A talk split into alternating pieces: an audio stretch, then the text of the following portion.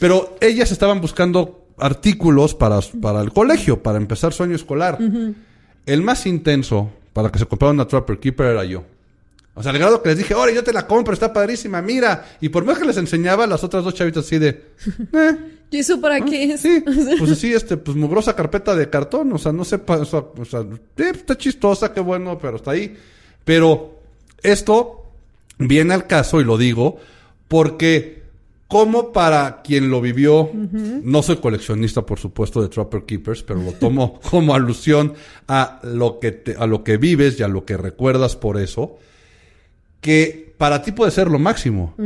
Y alguien más te dice, eh, pues está bien, sigue entreteniéndote con tu, con tu tarugada, pero lo que no saben y lo que es padrísimo, lo que estábamos hablando ahorita, de toda esta nueva cultura y demás, es los precios que puede llegar a alcanzar ese tipo de colecciones, todo lo que representa y que se han vuelto ya están como un commodity de inversión, tomando en cuenta todo, ¿eh? El fanatismo, el gusto y pensar en invertir en eso, que estás dispuesto o estás dispuesta a meter tu dinero a esas cosas, ¿no? Oye, pero también aquí hay un factor. Eh, yo el otro día estaba viendo una serie que se llama Los juguetes con los que crecimos en Sí, Netflix. sí. Está muy padre porque sale Es los Yayo, sí. Polly Pocket, Barbie, este de los niños, sale Tortugas Ninja, todos los juguetes así de los ochentas, noventas, principios de los dos miles. Y tú ves es ahorita algo muy interesante que empiezan ya a sacar Mattel, Hasbro, los juguetes eh, de ahora, como los juguetes evolucionaron hasta los Little Pony, eh, que antes pues era eh, gordito y luego lo fueron haciendo como flaquito y se ve toda la evolución de los juguetes. Ahora los están volviendo a hacer como cuando éramos chicos. Es correcto. ¿Y por qué? Porque vieron ese mercado potencial. Dijeron, estos niños ya crecieron, tienen un poder adquisitivo para poder, para Justamente eso. comprar estos juguetes y también el mercado está ahí. Entonces tú ya vas y compras una Polly Pocket, eh, que yo las añoraba desde hace años chiquitititas, como las de los noventas, ochentas, y también tienes las grandes para las niñas de ahora, ¿no? Exacto. Entonces ya tienes las dos opciones de juguetes y pues yo, que soy una compradora compulsiva de juguetes, pues me voy a comprar el, el ya todo el pequeño. kit. Todo el ya kit. todo el kit. Porque ahora puedo. Exactamente. es que ese es el punto. Sí. O sea, el mercado ya creció, se dieron cuenta de estas partes de gusto. Cada vez hay más programas de televisión, ¿no? También está el de este, el rey de los coleccionables, me parece que se llama. que sí. Esa es la historia de un cuate que su negocio es ser ya este comerciante, dealer de memorabilia. Y va por todo el mundo identificando, y desde la camiseta de fútbol, que en Estados Unidos principalmente hay un gran mercado por la memorabilia deportiva, principalmente de, de fútbol americano, béisbol y básquetbol, hasta cosas que también sabemos que tienen muchísimo auge y que son importantísimas para ese mercado, pero que a lo mejor también a nosotros o a cualquiera otra persona le puede volar los sesos, como la tarjeta este edición especial número no sé qué de Pokémon o de este alguna alguna caricatura o alguna serie o secuencia de historias, ¿no? Y cómo esta persona se encarga de localizar en dónde está, las pone en subasta y los precios que alcanzan, Claro. que ya son estratosféricos, ¿no? Por ahí vi un, un capítulo que este, pagaron más de un millón de dólares por una tarjeta. O sea, imagínate ya el mercado y la industria que se ha vuelto la memorabilia Claro. y todo echando alusión a una cuestión de fanatismo, recuerdo y negocio de la mano, ¿no? Claro. Oye, ¿y tú cuál crees que sea el objeto más coleccionado en el mundo? Lo que más se colecciona en el mundo. Híjole. Lo que más personas coleccionan en el mundo. ¿Qué dice el público de No Rock sé, and pero- Gold? No sé, pero me estás fundiendo los cables durísimo. Ahora te estás vengando de las preguntas de agarrar en curva. Te juro por mi vida que no tengo ni la más remota Aquí idea. el productor lo está googleando y eso no me Sí, eso- parece eso es justo. trampa, eso es trampa. Yo diría- Eso no me parece. A ver, no, yo No. diría, a ver, yo diría Star Wars o cosas de Disney. Por ejemplo, yo creo que el mundo de Disney en Algo, general. es un objeto, pistas. Tú no digas nada porque ya lo, lo googleaste y eso no es justo. Muy sencillo y chiquito. sencillo y chiquito. No es juguete. No es juguete. Sencillo y chiquito. Corcholatas. Va por ahí. Ah, mira, ya me acerqué. y fue de churro. Pero sí, corcholatas podrían ser al más chiquito. O sea, va por ahí. Corchos. No. ¿No? O sea, Va por ahí en la, en la cuestión física. No. a ver ya. Me doy. Monedas de todo ah, el claro. mundo. Ay, sí, ahorita sí. Es, cla- otro. es un clásico. Hasta de examen de primaria, de secundaria, ¿no? Oye, ¿qué era la 8? Dijo, no me acuerdo. No, hombre, si era tal. Ay, sí es cierto. Nada más. nada, No tienes ni idea. O sea, no tienes ni idea de lo que te están hablando. Pero sí. Sí, la colección de monedas. monedas y billetes y eso es, es enorme. La Timbres también, timbres los postales, timbres ¿no? postales. Entonces, eso también nos dice que la gente por, pues yo creo que hasta por, pues no sé si decir código genético, ¿no? Pero yo creo que desde que se inventó el ser humano, o desde que el ser humano pisó la Tierra, ha habido esta como necesidad también de Guardar. de guardar o de identificarse o de ver, y de ahí pueden haber salido este las colecciones, ¿no?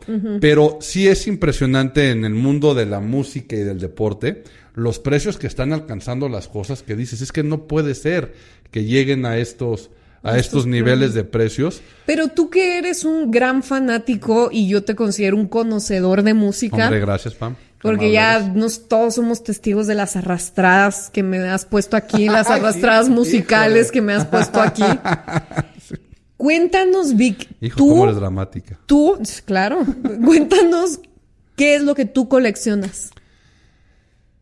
Híjole, a mí me gusta mucho coleccionar discos. Discos. A mí coleccionar discos me gusta ¿Solamente muchísimo. de artistas que te gusten? No, fíjate que en general, y Porque una vez me encontré uno ahí curioso. luego se los enseño para que vean Yo a, qué, de a qué se está refiriendo, a qué se está refiriendo Pam. Sí, en mis, o sea, dentro de mi colección de discos hay un disco de Shusha, que seguramente era el que te estabas Claro, me- refiriendo. me estoy cotorreando o te de estás, ese. o te estás burlando de algún O otro sea, que has encontrado por en, ahí. En tu, en este espectro de discos que tenemos aquí, que es muy grande, está desde Chucha hasta qué.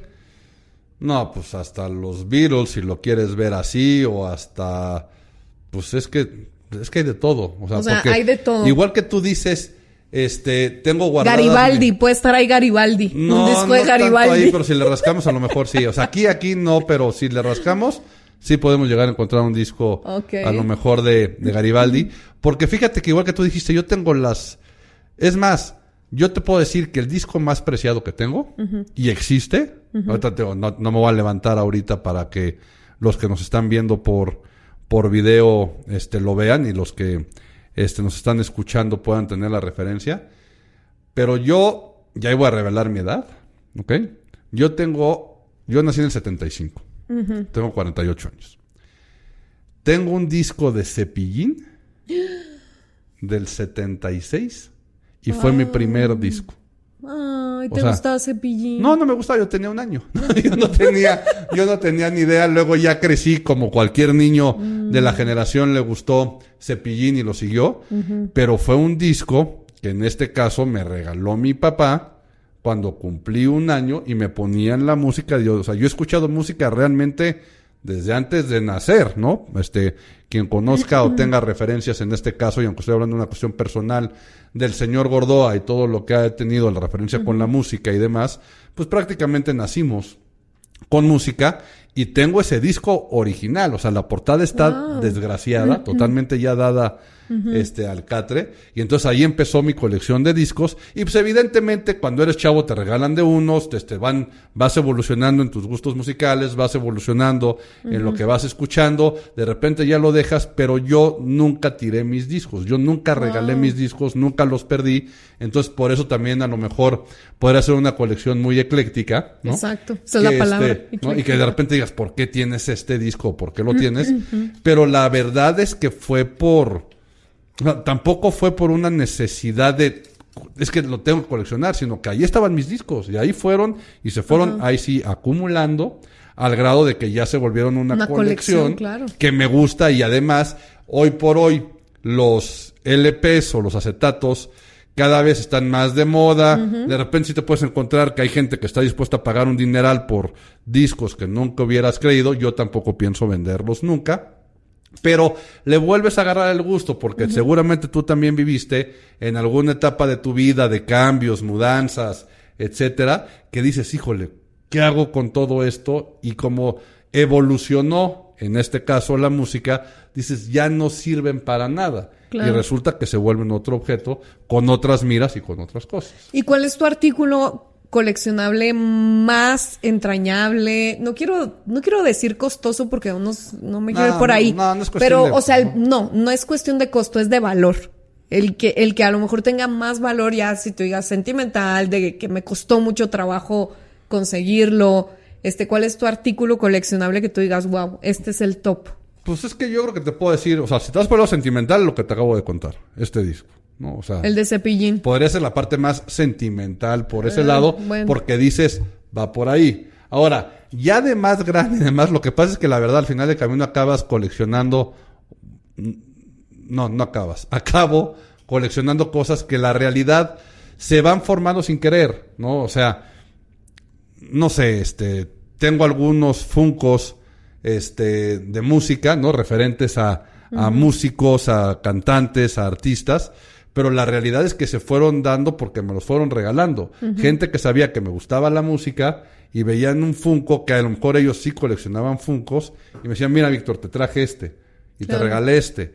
Y luego yo empecé porque si una vez me regalaron uno de un grupo que eran cuatro integrantes y me regalaron uno, pues yo compré los otros tres, ya para tenerlos, y así se fue haciendo. Pero la realidad, la realidad es que no me considero un coleccionista como tal, sino que han sido cosas que se han dado, este, pues de churro, por decirlo de alguna forma, ¿no? No han sido tan pensadas estarlas, este, estarlas viendo, aunque sí acepto que me fascinan las tiendas de memorabilia. O sea, yo cada vez que me topo con una tienda de memorabilia en México ya están empezando a abrir en algunos centros comerciales esas tiendas, la verdad es que sí me llaman muchísimo la atención y me puedo pasar horas y me fascina, o sea, sí es algo que me fascina, pero que es más una cuestión nada más de estar como pues hasta chismoseando, por decirlo de alguna manera, ¿no? Pero me gusta muchísimo, o sea, cualquier cosa relacionada principalmente con la música y ver ese tipo de cosas, por ejemplo, el hard rock,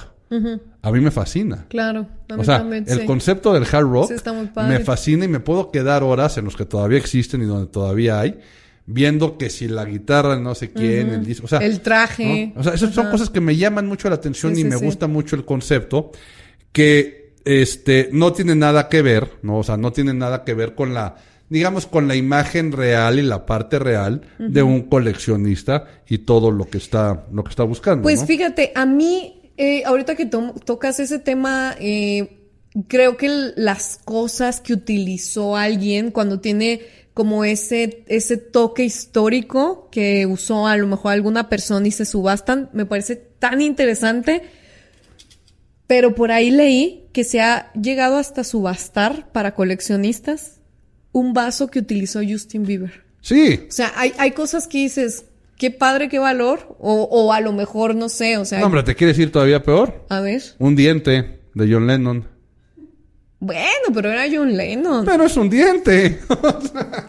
pero pertenece a él, a su cuerpo. claro. Suyo de él. O sea, tienes al Justin Bieber un vaso que utilizó ese. ¿Eh? Y, pues, es, o sea. Sí, y mientras exista la foto y la forma de comprobar que sí tomó de ese vaso, habrá alguna believer por ahí que estará dispuesta a desembolsar la lana con tal de tener eso que también yo creo, Pam, que tiene que ver mucho con el sentir que estás cerca de la persona que, que idolatras, que, pues, que te gusta, que sigues, ¿no? Porque eso, aunque sea el diente de John Lennon, ¿eh? O sea, aunque sea John Lennon y todo lo que representa John Lennon, como que, ¿de qué te sirve? O ese vaso, ¿no? O sea, va, que ya te comprobaron que sí es el vaso que usó Justin Bieber.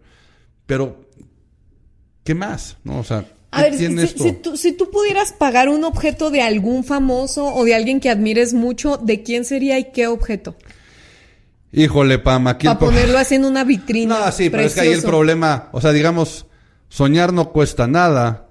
El problema es este, el problema es que no tenemos, ¿no? Los, los recursos para llegar. No, o sea, no, pero, eh, digamos, habla- las ganas están, el recurso, pues quién sabe dónde Ah, esté. fíjate. Mira, no ahí te va, mira, fíjate, fíjate, fíjate. ¿De Ahorita- ah, no, no es de quién, pero nada más para que veas Ajá. lo inimaginable y cómo te vuela los sesos, ¿no?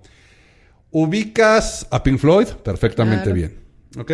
David Gilmour, el guitarrista de Pink Floyd, pone a subasta todas sus guitarras, ¿no?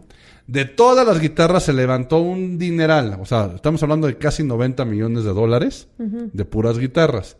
Pero ahí te va cuál fue la cereza en el pastel y el, y el lo más este representativo de la subasta. Hay un modelo de guitarras de la marca Fender que se llama Stratocaster. Y David Gilmour tenía, y digo tenía porque ya, ya la subastó, una que se llamaba, bueno, la apodaban la Black Strat, ¿ok? La Strat, o sea, la Stratocaster negra, que fue con la que grabó muchísimos este, canciones icónicas, muchísimos discos icónicos de Pink Floyd, por supuesto que la tocó en vivo. Y sale, y si quieren ahí, quien nos esté escuchando o viendo, está el video de la casa de las subastas y presentan la Black Strat como si estuviera así, este, emergiendo de la tierra y iluminada y como la pieza clave de la subasta. Una guitarra, ¿eh? No está firmada. No está firmada.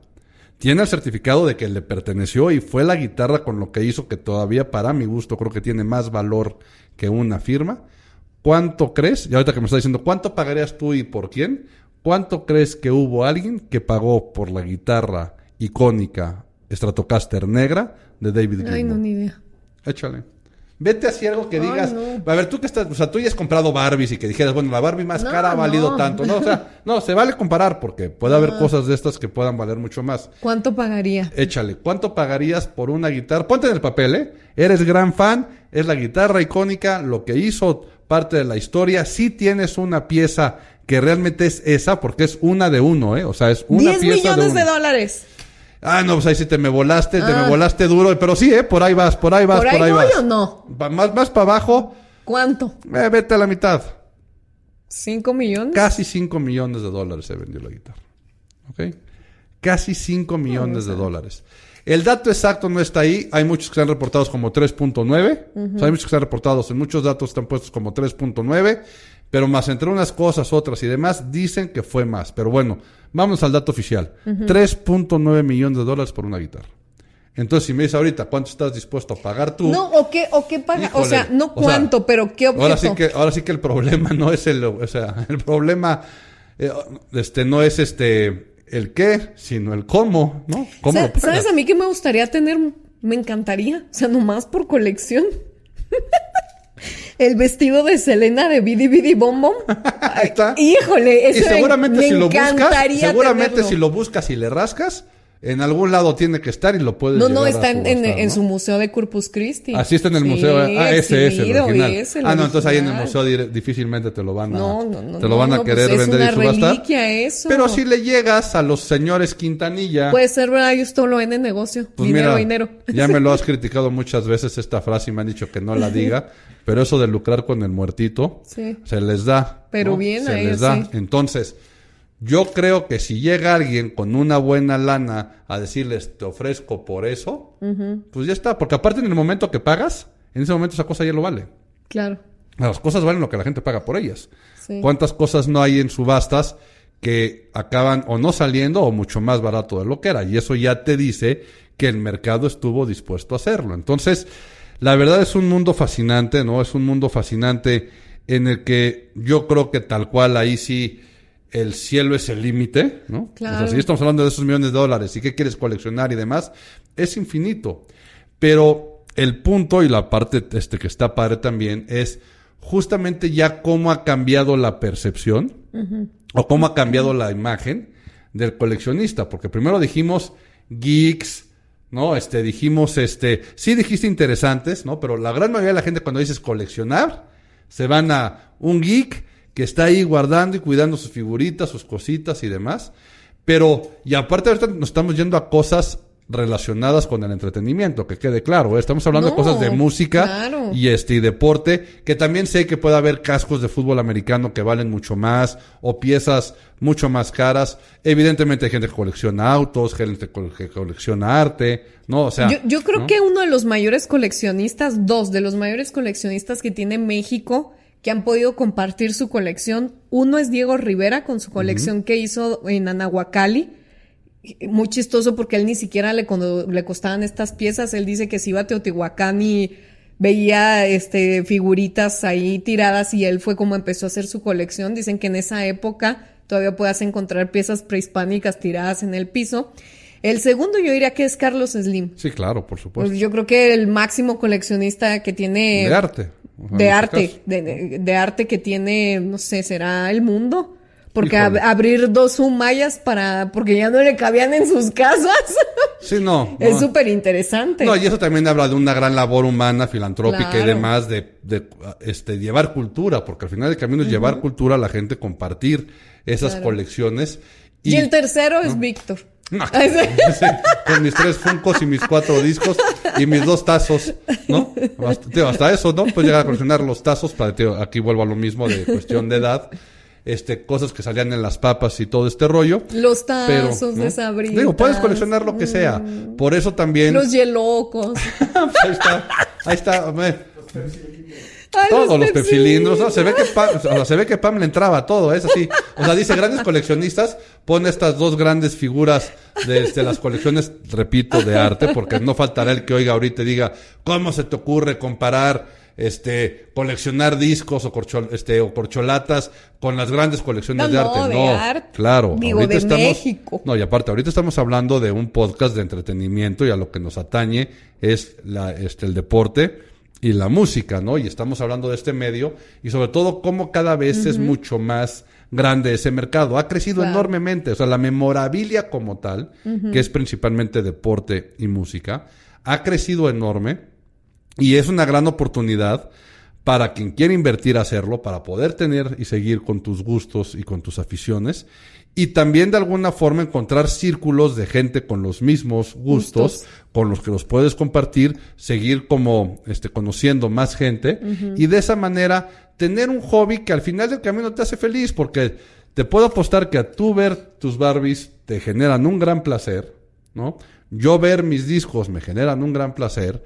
Y a lo mejor a cualquier otra persona que coleccione elefantitos también le da mucho placer ver sus elefantitos. Entonces es una cuestión totalmente personal que se ha percibido. es que dije elefantitos porque una vez me tocó ver un capítulo de una señora que coleccionaba elefantitos y me llamó la atención. Dije, ¿por qué elefantitos? Nunca, o sea, nunca expliqué el por qué, pero dije, pues está Claro. bien que coleccione elefantitos. Pero el chiste es que de esa forma tú puedes encontrar ese, pues ese gusto por las cosas, un bienestar, porque repito, te produce placer al ver la colección. Y sobre todo que ves que se abre un mercado y cambia la percepción que se tiene. Porque, Sí. y con esto yo creo que podemos ya ir cerrando la idea del capítulo de hoy, Pam. Pero cómo ya pasas de ser un geek, o que se perciba como un geek, a alguien con este pues algún tipo hasta de visión de inversión, Claro. de commodity, de un estilo de vida nuevo y de algo que ya es mucho más normal entre comillas que lo que podía haber sido antes de la persona rara, introvertida, ermitaña que esté obsesionada por este limpiar sus sus colecciones, ¿no? Me parece perfecta tu idea. Yo creo que es un mercado que va en auge, algo que va subiendo, algo que cada vez también están abusando, porque eso no quiere decir que no estén abusando en cuestiones ya de memorabilia y de cómo querer seguir explotando este tipo de, de gusto, pero que al final cada quien haga y coleccione Que gaste su dinero como se le antoje, ¿verdad? Exactamente, cada lo que se le pegue su regalada gana. Pam, una semana más. Sigue con tu colección. Y tú con la tuya de Funcos. no importa. ¿Qué más da? Espero que valgan muchísimo y que nos sigamos Seguro. viendo. Y para que Pam pueda seguir coleccionando y haciendo más grande esta colección, escuchen el podcast, Por favor. compártanlo, denle like, cuéntenles a los demás, comenten y síganos en nuestras redes sociales. Yo soy Víctor Gordo AF. Y yo soy Pamela Grauri. De igual manera sigan a Rock and Roll. Repito, suscríbanse. Nos vemos la próxima semana.